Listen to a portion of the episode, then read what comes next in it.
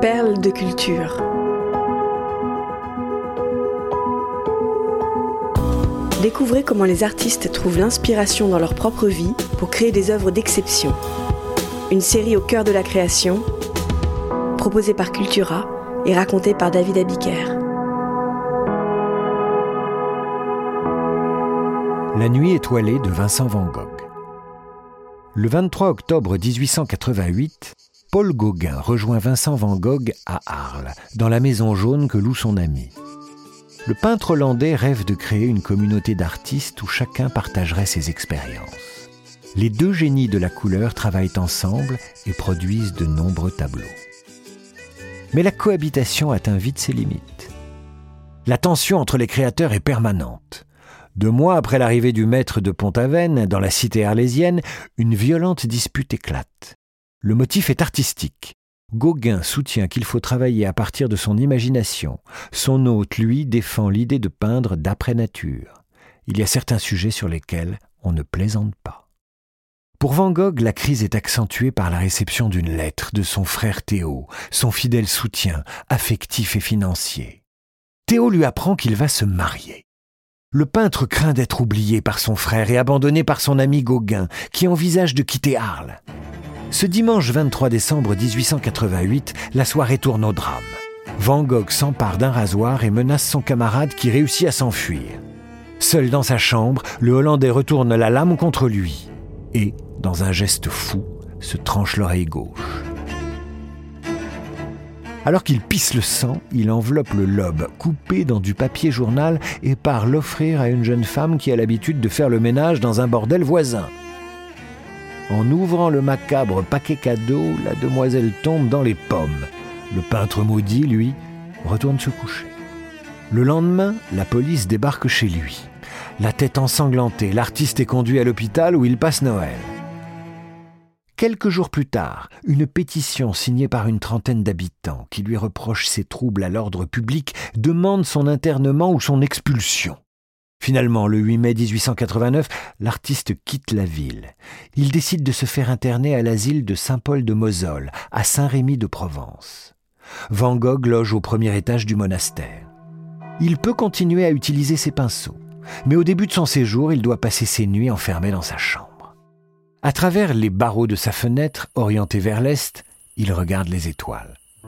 Van Gogh est féru d'astronomie. Il a lu L'astronomie populaire, un livre de vulgarisation scientifique de Camille Flammarion publié en France en 1880, ainsi que l'étude sur Vénus publiée en mars 1889 par l'astronome dans l'hebdomadaire L'Illustration. Van Gogh est aussi un lecteur assidu de la revue mensuelle L'Astronomie, fondée en 1882 par le même Camille Flammarion et destinée aux observateurs amateurs du ciel. En arrivant en Provence en 1888, le peintre a tout de suite été subjugué par l'éclat et les couleurs subtiles des astres que l'on peut admirer dans le sud de la France. Dans une missive à son frère Théo, il évoque la blancheur bleue des voies lactées et des étoiles, claires, verdies, jaune, blanche, rose plus claire, diamantée davantage comme des pierres précieuses. À cette époque, Van Gogh sort régulièrement la nuit pour peindre. Pour s'éclairer, il plante une couronne de bougies sur son chapeau de paille. C'est de cette manière qu'il a réalisé en 1888 le tableau La nuit étoilée au-dessus du Rhône, la position des étoiles caractéristique de la grande ours en forme de casserole y est parfaitement respectée. C'est avec le même sens de l'observation que Vincent Van Gogh se tourne vers la voûte céleste en ce petit matin du 25 mai 1889, depuis sa chambre de l'asile. Avant le lever du soleil, il aperçoit Vénus, qui apparaît au-dessus de l'horizon, le halo blanc de l'aube surplombant les collines, un couple d'étoiles qui correspondent à Amal et Sheratan, les astres principaux de la constellation du Bélier, deux autres étoiles appartenant à celle des poissons, et sur la droite, un croissant de lune. À partir de cette vision, Vincent Van Gogh ébauche une nouvelle composition, certainement l'une de ses plus belles toiles, La nuit étoilée. Il y travaille notamment dans le petit jardin où on l'autorise désormais à s'adonner à sa passion. Début juin, il reçoit du matériel envoyé par Théo avec lequel il entretient une correspondance soutenue. Van Gogh sort temporairement de l'asile pour peindre des paysages depuis les collines environnantes. Son tableau prend forme à mesure qu'il en agence les différents éléments. Sous la voûte céleste qu'il a observée cette fameuse nuit du 25 mai 1889, il ajoute une chaîne de montagnes sur la droite. Sur la partie gauche, un grand cyprès et au centre, une vue du village de Saint-Rémy de Provence. À y regarder de plus près le petit village, niché au creux des Alpilles, avec sa poignée de maisons rassemblées autour d'une église, ne ressemble pas vraiment au profil de Saint-Rémy de Provence. On n'a jamais vu un tel clocher en forme d'aiguille en Provence. Dans des lettres qu'il écrit à cette époque à son frère, Van Gogh raconte à quel point il reste attaché au paysage de sa terre natale, magnifiquement représenté par Van Goyen et Van Ruysdael. Dans l'étoile de ces deux maîtres hollandais, on retrouve exactement la forme de ces clochers. Il n'y a pas de hasard. Le 19 juin 1889, Vincent annonce à Théo qu'il a enfin achevé la nuit étoilée. Sur la toile, dans le ciel, on distingue nettement un tourbillon. De quoi s'agit-il?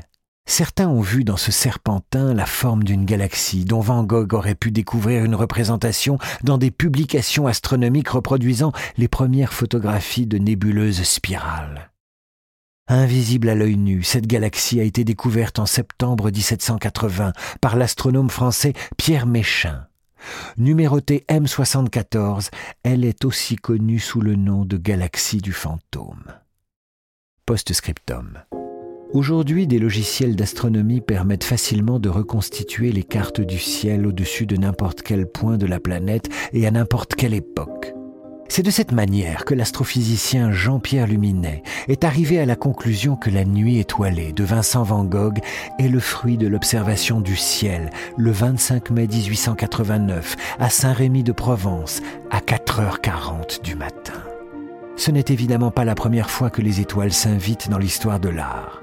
Sur la tapisserie de Bayeux, par exemple, réalisée au XIe siècle pour célébrer la conquête de l'Angleterre par Guillaume le Conquérant, on peut ainsi apercevoir une représentation de la comète de Halley dans un coin de cette œuvre historique de 70 mètres de long. On appelle ça une guest.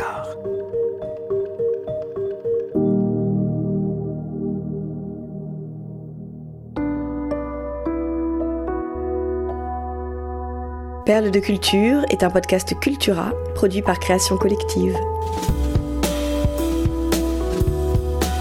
Texte de Julien Bordier, raconté par David Abiker. Rédaction en chef, Éric Leray. Curation, Frédéric Benaïm. Réalisation, Léo Gagnon. Générique, Alto Music. Naming et création graphique, St. John's.